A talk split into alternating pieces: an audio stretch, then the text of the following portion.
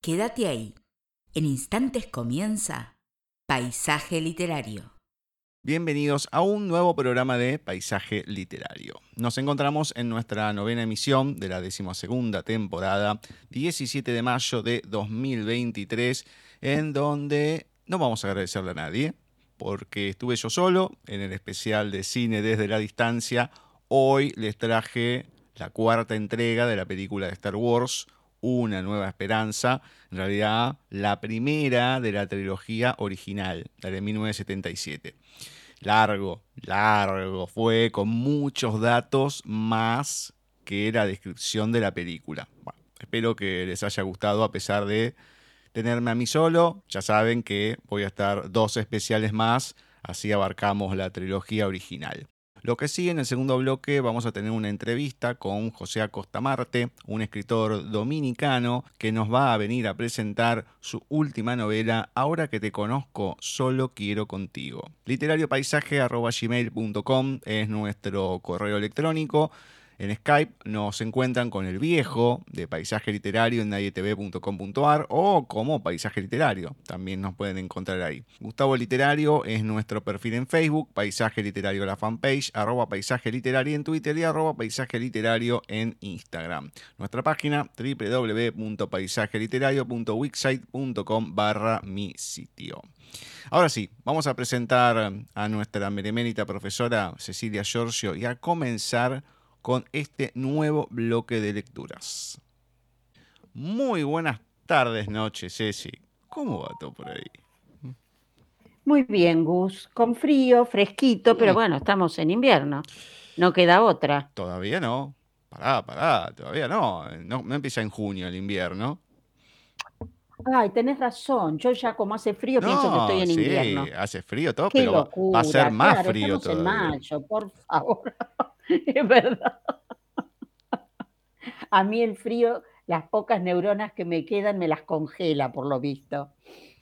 Así que, cierto, 21 de junio, por Ah, favor. nos falta, nos falta. Después va a ser más frío, va a estar peor. Sí, sí, sí. O tal vez haga calor en este, Eh, en este mundo, no sabemos. Quizás venga, no sé, mira, un calorcito que de después nuevo. de junio, después de julio, creo, va a estar la cosa caliente por acá. Eso no tengo ninguna duda. Hasta octubre, ponele. Y sí, va a estar bien caliente, pero en otros aspectos. Me hiciste reír, eso es bueno. Y sí, digamos que en agosto acá en Argentina hay, ele- bueno, en realidad ya hay elecciones en varias provincias, pero en agosto serían lo que se denominan las PASO nacionales, que son como unas, serían como unas, eh, ¿cómo se llama esto? Eh, Y pre, no, no, pero es- eh, en realidad lo tienen que hacer los partidos políticos, eso, pero bueno, son internas eh, de partidos políticos que decide la gente. Son grandes internas y una gran estadística, en realidad, para gastar plata. Y después en octubre están las presidenciales y bueno, en- en demás. Se eligen Claro. más gobernadores y demás, pero pues eh, pues, son, son tiempos eh, ardientes en esos sentidos. ay Dios. Pero Dios. bueno, Bueno, ¿qué Vamos a tratar de llevar calor en otro sentido, por lo menos acá con las lecturas. Veremos qué tenemos hoy y con quién arrancamos. Bueno, arrancamos con una de nuestras oyentes, Nuria Barnes, con un poema que se titula Existo porque te escribo. De mi pluma nacen versos desde que duermes conmigo. Nunca sé cuándo has llegado, pero sí cuando te has ido. No escribo para que lean, escribo porque he nacido y en mi vientre nacen versos y con ellos me desvisto. Y para nada me importa lo que opinen eruditos, como son para lo nuestro sordos mis dos oídos, y el que se oye con los ojos y el que convierto en ruido. Existo porque te escribo de Nuria Barnes. Muy lindo, muy De su lindo. poemario, perdón, que no lo comenté, de su poemario Versos desde el abismo. Muy bonito. Mil gracias, Nuria, muy lindo. Muy lindo, exactamente. La habíamos entrevistado ya hace algunos años atrás. Sí, sí, sí. sí, lo había publicado por Ediciones Rusera, así que bueno, bien, bien, bien. Empezamos bien. La conocemos. Exacto, bien, tranquilos. Bueno, vamos a ver ahora mm, Flavia, ¿a quién nos comparte? Hola Gustavo, Cecilia, ¿qué tal? ¿Cómo están? Muy buenas tardes para ustedes. Buenas tardes para los oyentes de Paisaje Literario. Aquí estamos nuevamente nosotros reencontrándonos con este bloque de paisaje que tanto conocen nuestros oyentes, que es el bloque dedicado a los textos de ellos justamente, ¿no? A los textos de nuestros oyentes. En esta oportunidad vamos a tener la presencia a través de un poema de una nueva autora que se la vamos a presentar. Ella es Ramina Herrera.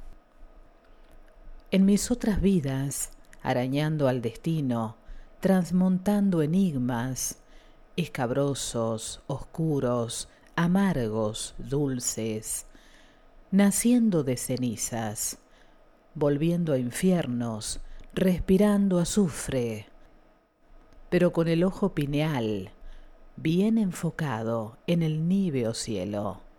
Ramina Herrera. Y con este poema nosotros cerramos este bloque de paisaje literario de los textos de oyentes correspondiente al día de hoy. Espero que haya sido de su agrado. Los dejamos en compañía de Gustavo y Cecilia. Gracias por todo y será hasta nuestro nuevo encuentro. Muchas gracias, Fla. Muchas gracias a Ramina también. Le agradecemos. Qué poesía rara, ¿eh? complicada. Y sí, además, bueno, ya empezamos con otras vidas, hmm. ¿no? En mis otras vidas comienza el primer verso y hay adjetivos duros, escabrosos, oscuros, amargos. Luego viene uno lindo, dulces, pero habla del infierno, del azufre. El poema está muy bien escrito, obviamente. Eh, le damos gracias a Romina, pero no, a Ramina Ramina es. Ramina, sí, sí. Le damos gracias a Ramina Herrera y bueno, es un poema quizás no de los que nos alegran el alma, pero que nos hacen pensar. de modo que gracias a ambas. Como en sintonía a lo que estaba diciendo antes de la parte política y bueno, los infiernos, exactamente. Vamos a caer ahí sí, sí, dentro de poco. Exacto. esperen un ratito nada más. Muy bien. ¿Para qué lo dijiste? Eh, bueno, qué sé yo. ¿Con quién seguimos? Seguimos con un texto de Alejandro Dolina, Alejandro Ricardo Dolina, que en unos días, el 20 de mayo, va a cumplir años. Escritor, músico, conductor de radio y televisión y actor argentino. Pero no solo eso, realizó estudios de derecho, música, letras e historia.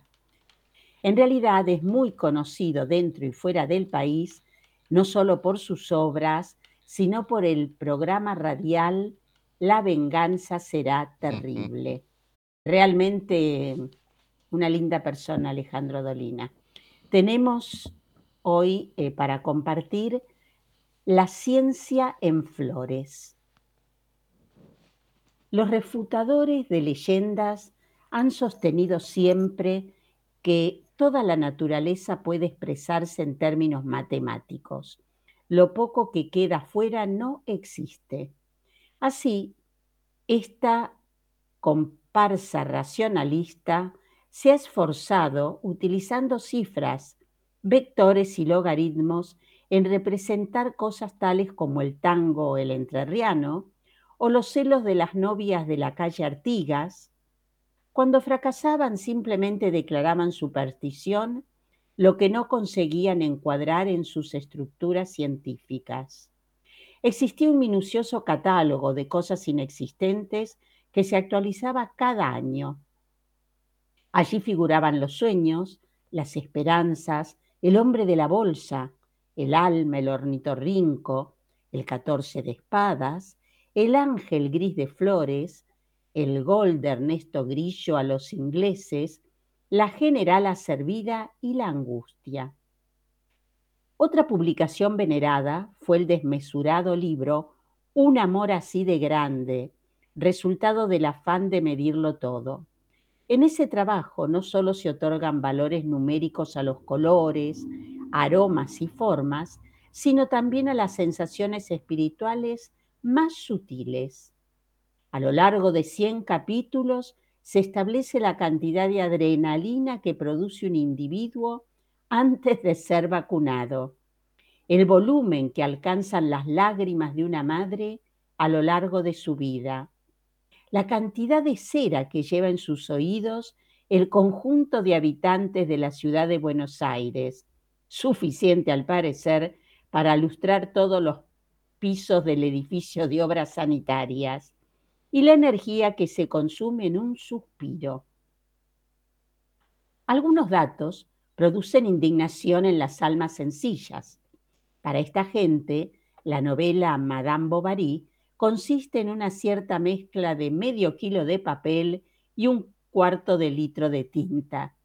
Los elementos químicos que componen al hombre son descritos puntualmente con su precio en las farmacias de la zona. De este modo se llega a la conclusión que más barato resulta un señor robusto que un velador. No hace falta indicar el gran éxito obtenido por esta curiosa forma de evaluar el universo.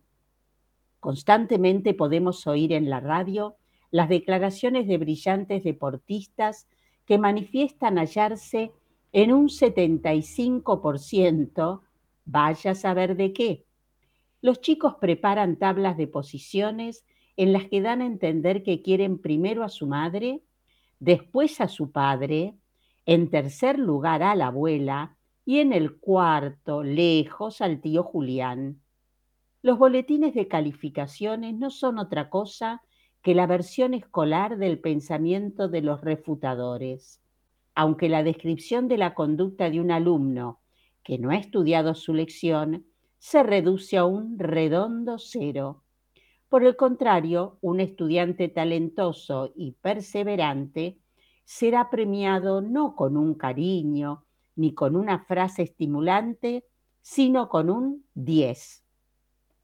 No se sabe si los refutadores de leyendas escribían cartas de amor, pero no sería extraño que sus más tiernas declaraciones consistieran en gráficos representativos del progreso de sus sentimientos.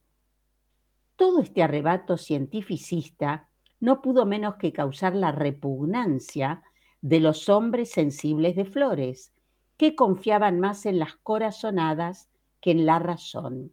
Como siempre ocurre, los excesos racionales generan desaforadas rebeliones románticas. Pero en el barrio de Flores, esa rebelión no se manifestó únicamente a través del arte, sino que tuvo lugar, además, en el propio terreno científico. Las sociedades científicos sentimentales nació gracias al impulso del profesor Aurelio C. Frascarelli, quien harto de la deshumanización de las disciplinas científicas, resolvió ponerle un poco de sangre al frío mundo de las raíces cuadradas y las cotangentes. Este pensador delirante fundó la sociedad antedicha y editó un manual de ingreso que nunca se supo si era un libro de texto o una colección de intentos poéticos. Las primeras innovaciones del manual son módicas. Se reducen a la redacción más emotiva de los problemas de regla de tres compuesta. Transcribimos uno de ellos. Problema 14. Doce hombres tristes tropiezan en un año con 106 desengaños. No se conocen entre sí, pero sufren de un modo parecido. Pregunto entonces, ¿cuántos desengaños padecerán ocho hombres tristes en seis meses? Como se ve, lo novedoso consiste únicamente en reemplazar hortalizas por desengaños y en ciertas declaraciones innecesarias como el mutuo desconocimiento y la tristeza de estos hombres. Pero conforme se avanza en la lectura del manual, se encuentran cosas más audaces. El problema 187 es prácticamente una novela corta. La descripción psicológica del protagonista, un comerciante poco escrupuloso, está bastante bien lograda. Hay personajes laterales, un cuñado que busca un tesoro oculto y una divertida pintura costumbrista de un almacén de barrio. La pregunta final, ¿a cuánto deberá vender el kilo de arroz? Resulta insignificante al lado de otros interrogantes que no están escritos, pero sí sabiamente sugeridos por el profesor Frascarelli. ¿Tiene sentido la vida? ¿Hay algún propósito en el universo? ¿Cumplimos sin saberlo con algún plan divino o diabólico? A partir de la mitad del libro, el autor empieza a tomar partido arbitrariamente en arduas cuestiones matemáticas. Paralelamente se incorporan juicios éticos y estéticos en la explicación de teoremas y postulados. Se habla entonces de paralelepípedos atorrantes, de esferas traidoras, de ángulos aburridos, y llega a decirse que el trapezoide es una figura que no merece ser tomada en serio. Las cuestiones biológicas son en el manual de ingreso verdaderas fantasías. La vida del paramesio es un cuento de terror y Frascarelli llega a afirmar que las amebas son muy guardianas y fieles a sus amos. La actividad de los científicos sentimentales no se reducía a la difusión de Manuel. En los años de oro del barrio de Flores, muchos maestros románticos dieron clase en una academia privada de la calle Condarco. Los alumnos padecían la misma locura que los profesores. Cada vez que se realizaba algún experimento en el gabinete de química, los jóvenes salían corriendo aterrorizados mientras gritaban, cosa de mandinga o el diablo anda suelto. El propio Frascarelli dirigía un grupo de investigación cuyos métodos provocaban el escándalo de los refutadores. Creían, por ejemplo, en la búsqueda de la casualidad. Este criterio podría escribirse así. Sabiendo que muchos grandes descubrimientos se realizaron casualmente, parece una buena idea disimular el verdadero propósito de la investigación. Así, cuando se quiere encontrar una estrella, se busca un microbio. Los resultados no fueron muy espectaculares, si bien Frascarelli se jactaba de haber hallado un específico que combatía el mal aliento mientras buscaba la piedra filosofal. En ocasiones los científicos soñadores acudían a la búsqueda empírica y tomaban frascos de untura blanca para ver qué ocurría. Estas experiencias se anotaban en un cuaderno que ha sobrevivido a la sociedad y en el que se refieren más de 1500 locuras que van desde comer pólvora hasta arrojarse al vacío desde diferentes alturas para establecer los daños físicos y morales que más allá de los cuatro metros solían traducirse en la muerte lisa y llana. Hay que decir que aunque sus logros fueron pequeños, los propósitos de la sociedad no tenían límites. Durante años trataron de hacer algún milagro. Buscaron la esmeralda que cura todas las enfermedades, el elixir de la eterna juventud, el polvo del pirimpimpín, el jarabe del amor eterno y la llave de la sabiduría. Discutieron sobre la cuadratura del círculo y la inmortalidad del cangrejo y trataron de volver al pasado y visitar el futuro. Todos saben que en el barrio del Ángel Gris se destilaba el vino del olvido y el licor del recuerdo. También se conocen perfectamente sus efectos y propiedades. Al parecer, lo que mataba era la mezcla. Algunos mentirosos pretenden que estas maravillas fueron creadas por los científicos sentimentales. Nada más falso. El vino fue obra de los amigos del olvido, el club que proponía la abolición del pasado. Y el licor es, sin duda alguna, un hallazgo de Manuel Mandev, el polígrafo de flores. Tal como es fácil sospechar, los científicos románticos fueron derrotados por la prédica incesante de los refutadores de leyendas. Hoy todo el mundo rinde culto a la ciencia pura y se da una ilustre paradoja. Los refutadores no han hecho más que reemplazar a las viejas leyendas por otras más nuevas, mucho peores. Los arquitectos razonables podrán dudar de la existencia del alma, pero suscribirán cualquier teoría sobre el átomo, los neutrones y los protones con la mayor alegría. No importa si entienden estas teorías. En realidad, como dice Sábato, el pensamiento científico parece tener mayor poder cuanto menos se lo comprende. Por eso se suele decir, qué bien que habla este hombre, no alcanzo a entender ni una sola de sus palabras. Cuando un nacionalista se pone supersticioso, no hay quien lo gane. Todo parece indicar que el futuro pertenece a los refutadores de leyendas. Tal vez por eso los miembros de esta entidad, la única que queda de las que existieron en los años dorados, se muestran tan optimistas con respecto a lo que vendrá. Todos los adoradores del progreso nos pintan un porvenir lleno de veredas móviles que nos evitarán el esfuerzo de caminar, con máquinas invictas, con ríos domados y vehículos cada vez más veloces. A las almas sencillas, la descripción de estos espantosos mecanismos les parece algo diabólico, porque en este proyecto de apartados infalibles y formidables fuentes de energía, no parece existir la menor preocupación por responder a alguna de las preguntas que el profesor Frascarelli supo insertar en su memorable problema 187. La sociedad de científicos sentimentales era una locura, pero tal vez hace falta un poco de locura entre tanta exactitud y precisión. Serán buenos los cálculos y los teoremas inexpugnables, si es que se aplican a rombos, ángulos y cubos, pero empiezan a fallar cuando se trata de personas. Y a lo mejor esto constituye la más grande virtud del hombre, su toque divino.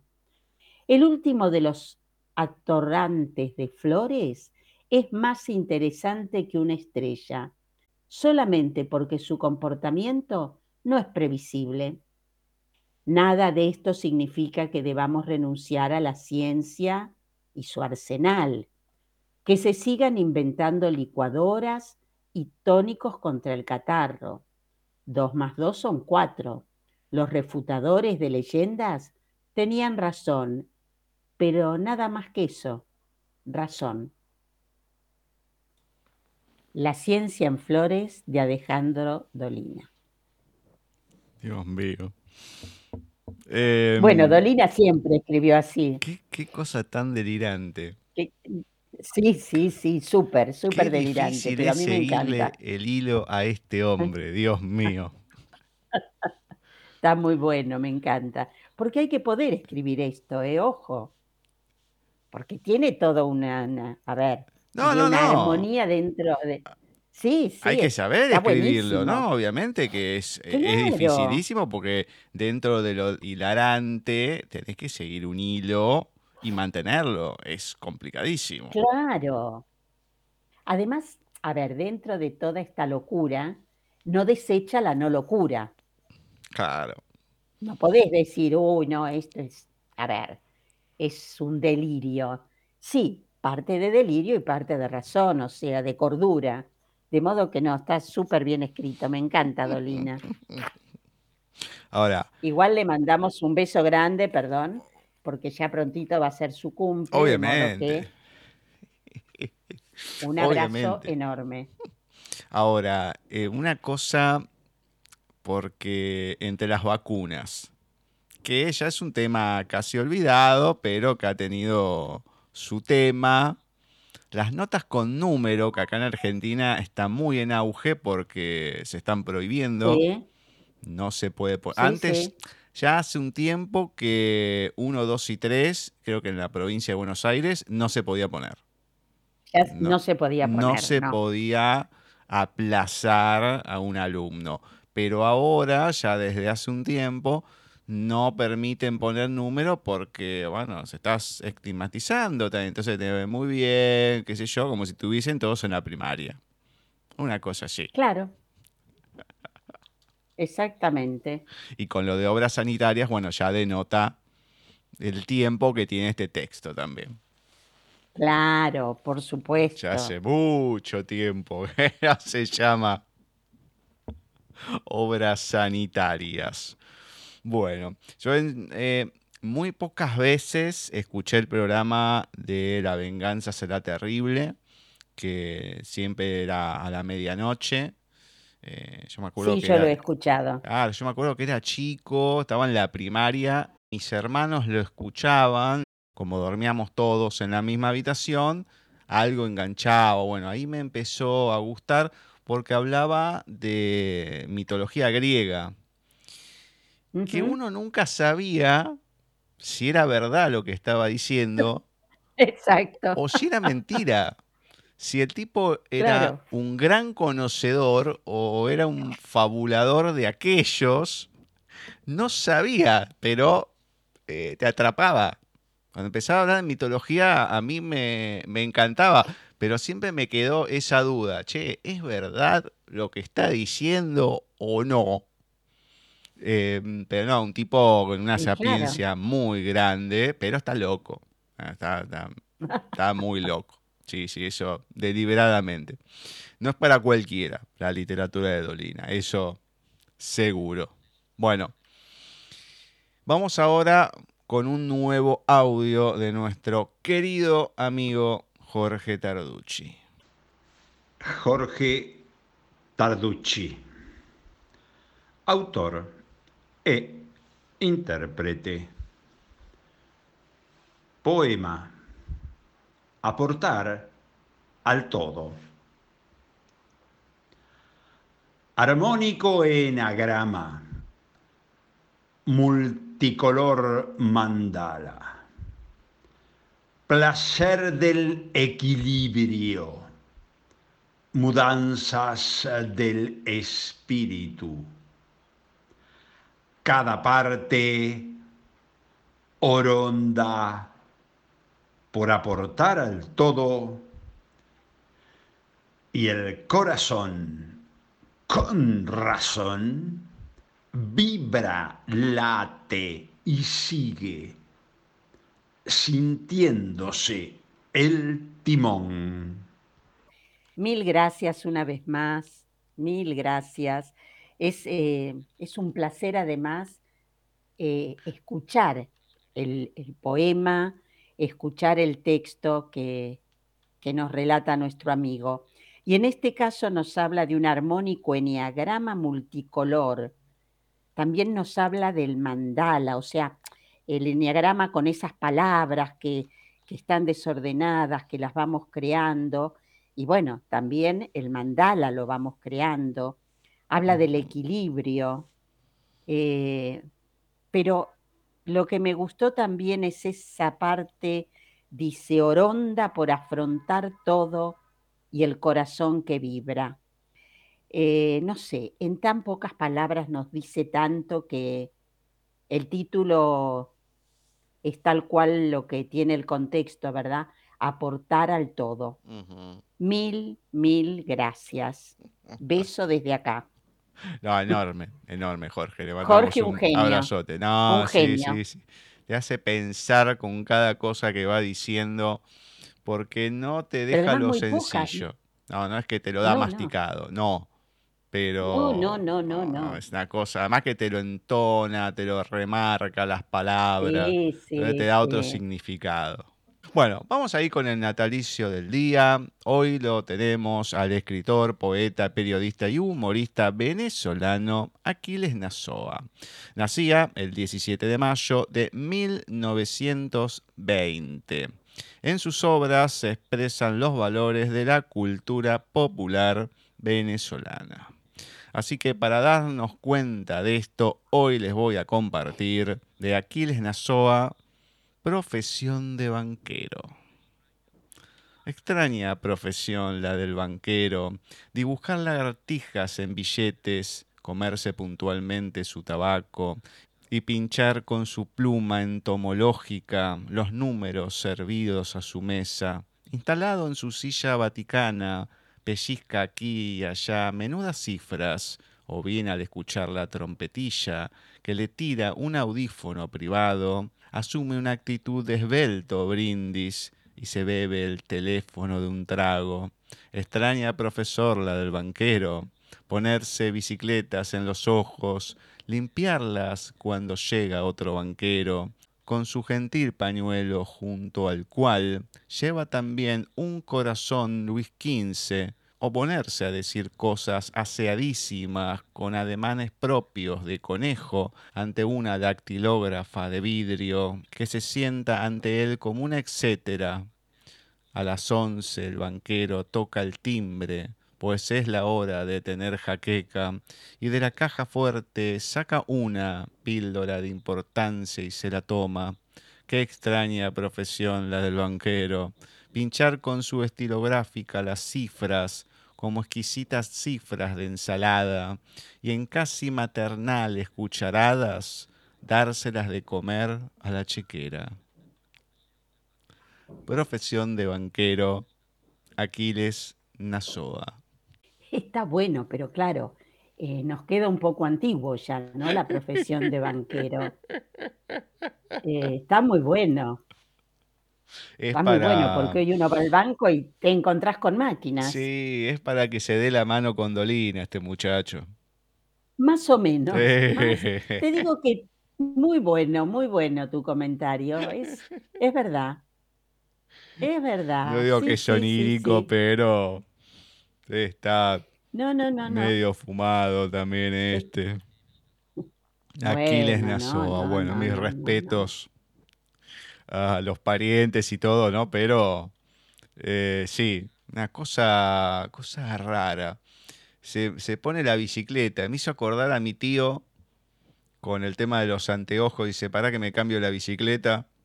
Ah, eh. mira que yo no lo había escuchado nunca. Sí, no, no, yo lo de, mi tío, el, hermano de mi viejo, el tema de la bicicleta siempre lo, lo decía. Va, lo, sigue diciendo, ¿no? Está vivo todavía, por suerte. Pero sí, sí, para que me cambio la bicicleta o me pongo la bicicleta, una cosa así. Ah, qué cómico, no, yo nunca lo había escuchado. Entonces, bueno, por lo menos, le, por lo menos le casé esa expresión. Así que bueno, algo. Bien, bien, bien. Bueno, ¿con quién arrancamos la recta final? Bueno, como cada miércoles de este mes con nuestro querido Baldomero Fernández Moreno. Y el poema que vamos a compartir hoy, si bien los versos del poema son cortos, son muy breves cada, cada verso, es bastante extenso. No muy común en lo que yo he leído de él, pero este eh, es extenso. El poeta y la calle. Madre, no me digas, hijo, quédate, cena con nosotros y duerme después.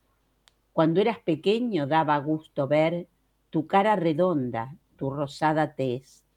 Yo a Dios le rogaba una y otra vez que nunca se enferme, que viva años cien, robusto, rosado, gallardo doncel, le vean mis ojos allá en la vejez, que no tenga ese aire de los hombres que se pasan la noche de café en café. Dios me ha castigado, Él sabrá por qué. Madre, no me digas, hijo, quédate.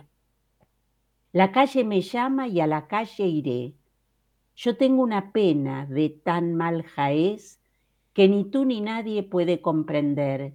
Y en medio de la calle me siento tan bien. ¿Cuál es mi pena? Ni yo sé cuál es, pero ella me obliga a irme, a correr, hasta de cansancio rendido caer. La calle me llama y obedeceré. Cuando pongo en ella los ligeros pies, me lleno de rimas sin saber por qué. La calle, la calle, loco cascabel, la noche, la noche, qué dulce embriaguez. El poeta, la calle y la noche se quieren los tres. La calle me llama, la noche también. Hasta luego, madre, voy a florecer. El poeta y la calle de Baldomero Fernández Moreno. Mm. Me gustó porque tiene rima. Sí, tiene mucha rima, obvio, mm. son poemas con rimas. Claro. Casi siempre los del obvio. No, me gustó, me gustó. Pero. Está lindo, a mí me gustó. Qué final y bueno, que te deja para cualquier lado. No, a mí me encanta porque, ¿sabes qué pasa, Gus? Los deseos de una madre son unos, pero a los hijos hay que dejarlos volar, crecer, aunque no nos guste, aunque no nos guste. Entonces él eligió la calle y bueno, bienvenido sea. Si no creamos hijos, qué sé yo, psicóticos, neuróticos, vaya a saber qué. Y me salió en rima, vaya a saber qué. Hay varios así, ¿eh? Pero bueno. Sí, más de lo que uno cree. Sí. Más de lo que uno cree. Bastantes más. Bueno, ya con Dolina y Nasoda nos dimos cuenta que un par hay seguro, por lo menos hoy, así que imagínense. Me encanta. Bueno, vamos al último audio que tenemos hoy, que es de nuestra amiga Paola Vicenzi. En la mitad de mi vida. En la mitad de mi vida he aprendido muchas cosas. Aprendí que no sirven los esfuerzos si no hay pasión, que no debo sentir culpa por elegir a quienes dedicar mi tiempo, que no me arrepiento de mis lágrimas y de mis dolores, porque ellos me fortalecieron, que la autocompasión es un colchón tan confortable como peligroso.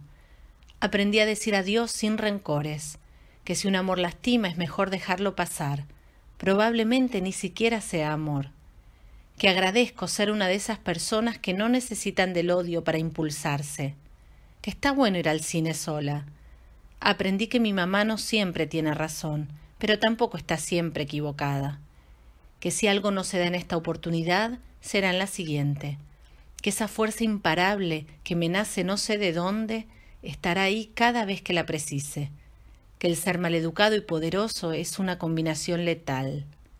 Aprendí a no tratar de ajustar la conducta de los otros a mi voluntad y a rechazar con elegancia cualquier intento de manipulación, a aceptar mi cuerpo con sus puntos débiles, con sus marcas de vida, con su historia, a recibir halagos sin ponerme colorada, a identificar lo que quiero y lo que ya no quiero. Aprendí a relativizar los problemas, que a veces la opción más inteligente es hacerlo menos inteligente si eso implica disfrutar que el sol en la cara, los pies descalzos en el pasto y el olor a la lluvia son bendiciones, que las cremas antiarrugas no hacen milagros. Aprendí que el traje de la mentira me queda muy mal, que si hay una persona que deseo que se sienta orgullosa de mí, es esa que me mira desde el espejo, que en ciertas ocasiones putear es la mejor de las terapias, que para vivir las mayores felicidades no necesité meter la mano en el bolsillo ni en la billetera aprendí a valorar a los amigos, a leer en los ojos y en las actitudes de la gente, a sentirme lo suficientemente segura para admitir lo que no sé, a deshacerme de un montón de prejuicios. Aprendí que no estoy por encima de nadie, pero tampoco por debajo, que las relaciones tienen mucho más de construcción que de magia, aunque el toque de magia siempre se agradece, que no hay que hacer daño gratuitamente, que nada ni nadie justifica que me muestre como quien no soy. Aprendí a decir no puedo y a aceptar ayuda, a entender y a respetar mis emociones, a saborear los silencios y la soledad, a llenar los pulmones de aire y agradecer. Aprendí que a veces también soy celosa, injusta y egoísta, acaso porque soy simplemente humana. A soltar un poquito, solo un poquito, la correa de la autoexigencia, a pedir menos permiso y a pedir más perdón, a cuidar el agua y la electricidad. Aprendí que todavía me queda mucho por aprender y sobre todo aprendí que en la vida no existen las garantías. Por eso, al fin y al cabo, es probable que la mitad de mi vida no sea en verdad la mitad de mi vida. Una incertidumbre que no es un castigo, sino una invitación a aplicar, de ahora en adelante, todo lo que aprendí. Muchas gracias, Pau. Muchas gracias. Y voy a citar al filósofo que dijo, la experiencia es un peine que te entrega la vida cuando te quedaste pelado Obviamente, esto lo dijo Ringo Bonavena, que hace poco hicieron la serie, ¿no? Y claro, o sea, uno va teniendo experiencia, va teniendo recorrido en la vida y sí, se va dando cuenta a veces que las cosas son de otra manera, vas aprendiendo, a veces no, te seguís chocando y todo, pero bueno, vas adquiriendo por lo menos ciertas cosas que te hacen tomar decisiones. Y hay una premisa que es totalmente exacta, que dice Pau, que dice que en ciertas situaciones putear es la mejor de las terapias. Totalmente. Eso de lo que es el texto puedo decir que es 100% verídico. Sí, además este Gus tiene que ver también con lo que acabamos de leer de Baldomero, porque el salir a la vida y encontrarte con todo esto no es posiblemente lo que tu mamá o tu papá desearon para vos. Porque creo que como padres este, no queremos que a nuestros hijos les pase nada. Qué locura esa, ¿no? Pero como que nunca les pase nada. Y no, la vida es lo que dice Paola. La vida es esto. Me encantó, muy buen mm, mm, texto mm. como como todos, ¿no? Exactamente. Acá dice atender y a respetar mis emociones, a saborear los silencios y la soledad, a llenar los pulmones de aire y agradecer. Qué hermoso. Como siempre, gracias, Pau. exactamente. Sí, eh, hay algunos textos que me he encontrado y que es todo lo contrario, ¿no? Es fiesta, fiesta, fiesta, fiesta, salir, hacer, que esto, que el otro. Y vos decís, pará, loco, date un tiempo para vos, eh, estar saliendo todo el tiempo, ocupándote la vida, la cabeza. ¿Para qué? Pero bueno, yo siempre fui medio en contra de, de esas cuestiones, ¿no? No digo que era re casero antes, pero Tampoco estar saliendo todo el día constantemente. Hay tiempo para todo y hay que darse también ese tiempo de la soledad, de estar con uno mismo, de estar tranquilo y que nadie te hinche, sobre todo. Claro, ¿sabes? ¿Sabes qué pasa, Gullo? Creo que esto de el salir, de la fiesta, de la noche, siempre, es como una tapadera, como querer ocultar o quién sos o lo que te pasa no te pones a pensar, te vas en el afuera y tampoco está bien, es lo que decís vos. Hay que tener un tiempo de, entre comillas, recogimiento y pensar un poquito. Sí, sí, sí, sí. No sé si será lo actual. Eh. No creo que si algún adolescente me escucha diría, esta vieja que está diciendo. Pero es así. Claro, porque son cosas viejas, pero que yo creo que deben deben seguir existiendo. Bueno, ¿con quién terminamos? Como todos estos, estas tardes, noches, terminamos con un texto de Mónica Sena. En este caso es un texto muy breve. Se titula Mala prensa. ¿De nuevo te vas a la casa de tu abuela Caperucita?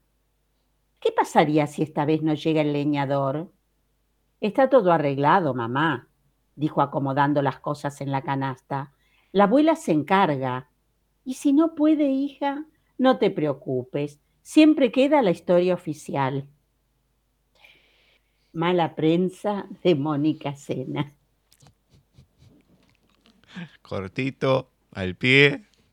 Y un poco lo que, lo que veníamos hablando de Paola también, ¿no? Dejá, soltá, soltá. Exactamente. Dejalos volar. Exactamente. Exactamente. Se concatenaron bastante bien los textos sí, este sí, Sí. ¿eh? Por lo menos de, de a pares seguro. Sí, sí, sí. Sí, sí, sí.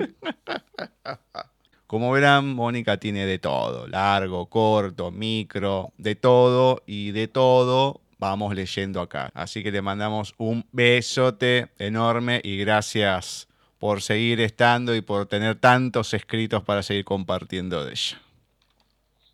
Abrazo grande, Mónica.